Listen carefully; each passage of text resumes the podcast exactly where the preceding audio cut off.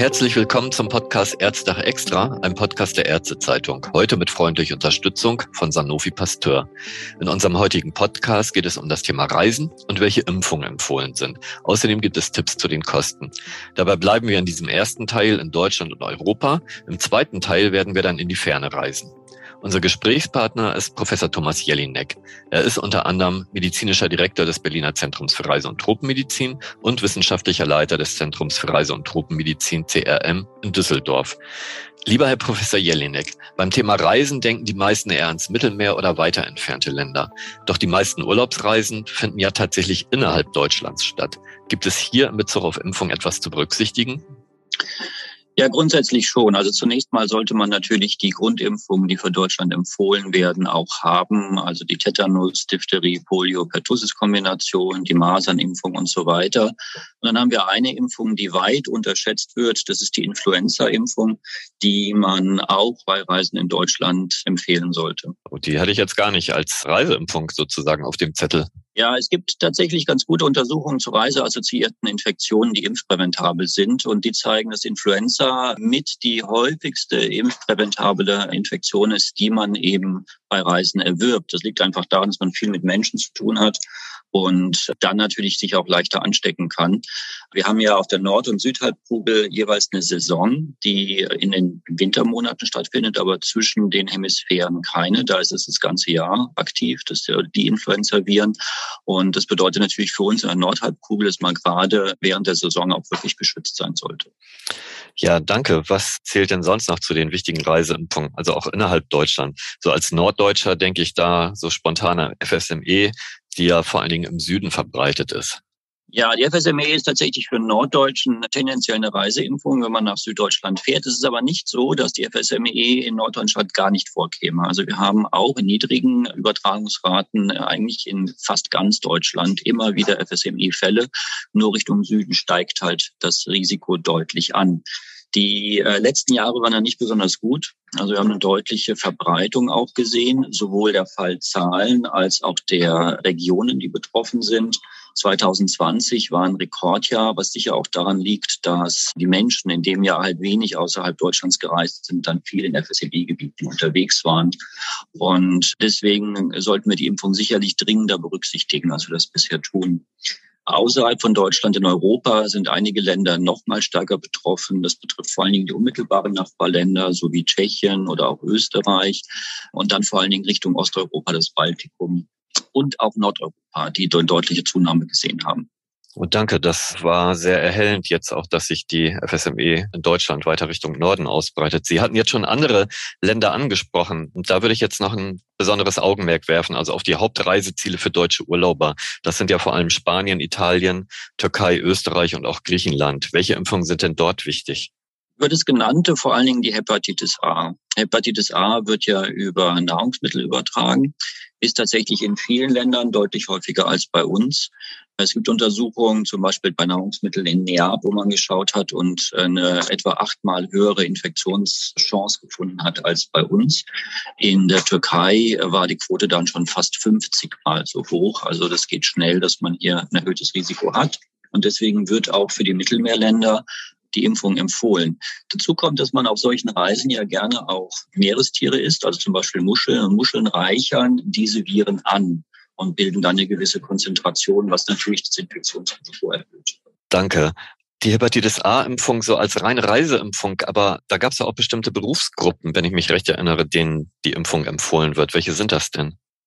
Potenziell Menschen, die eine erhöhte Ansteckungsgefahr haben, weil sie eben mit dem Virus in Kontakt kommen über menschliche Ausscheidungen, also vor allen Dingen medizinisches Personal, auch Laborpersonal. In den letzten Jahren wurden auch Polizisten in vielen Bundesländern vermehrt geimpft und ähnliche Gruppen. Darüber hinaus haben wir in den letzten Jahren immer wieder Ausbrüche gesehen bei Männern, die Sex mit Männern haben. Und deswegen wird die Impfung dort auch sehr aktiv empfohlen, neben der Hepatitis B-Impfung, die da ja auch wichtig ist. Also Hepatitis A hat also auch was mit Hygienebedingungen zu tun, wenn ich das richtig verstanden habe. Dann sind wir gleich beim Thema Typhus. Wie ist denn hier die Situation? Typhus wird auch fäkal-oral übertragen, genauso wie Hepatitis A, ist aber sehr viel seltener weltweit als die Viruserkrankung Hepatitis A. Typhus wird ja verursacht durch eine Bakterie, Salmonella typhi, und hat in den letzten Jahren leider aber auch wieder zugenommen. Vor allen Dingen sehen wir bei diesen Bakterien aber eine Tendenz zur Multiresistenzbildung. Das heißt, die Therapie wird immer schwieriger und das ist eigentlich potenziell das Gefährlichste. Hier sehen wir auch eine deutliche Verbreitung, unter anderem auch in die USA zum Beispiel im letzten Jahr. Für Europa oder für Südeuropa gilt, dass es in einigen Ländern die angrenzenden ans Mittelmeer auch häufiger ist. Das heißt, auch da würde man vor allen Dingen bei Menschen, die dort Familienbesuche machen und ähnliches, also engen Kontakt haben, die Impfung empfehlen. Ansonsten für Reisende, die unter sehr einfachen Hygienebedingungen unterwegs sind. Generell kann man sagen, dass es Überlappungen hinsichtlich der Risiken oder Risikogebiete für Hepatitis A und Typhus gibt. In Bezug auf die Impfung gibt es da vielleicht auch einen Kombinationsimpfstoff? Das ist in der Tat so. Es gibt eine ganz clevere Kombination von Hepatitis A und Typhus. Als Kombination, wenn Sie so wollen, ist das die äh, Schmutzimpfung, was Nahrungsmittel angeht. Hier kann man beide Indikationen mit einem Peaks erledigen für die Reise.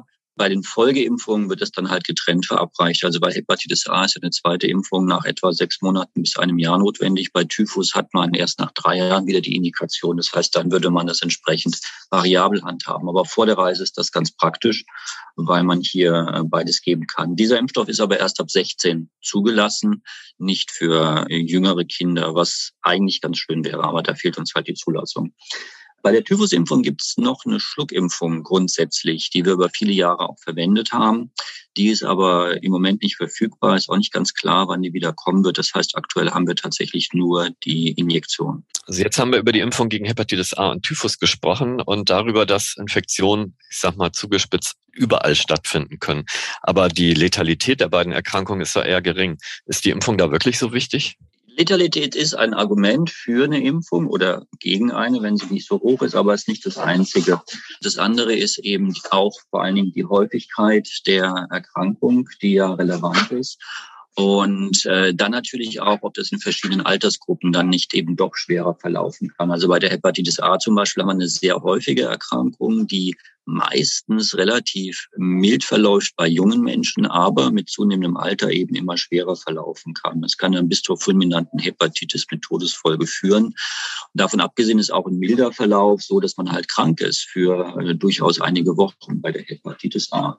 Typhus eine ähnliche Situation. Das heißt, das sind Erkrankungen, die man, gerade weil sie häufig sind, natürlich nicht riskieren möchte und deswegen werden die Impfungen ja auch allgemein empfohlen.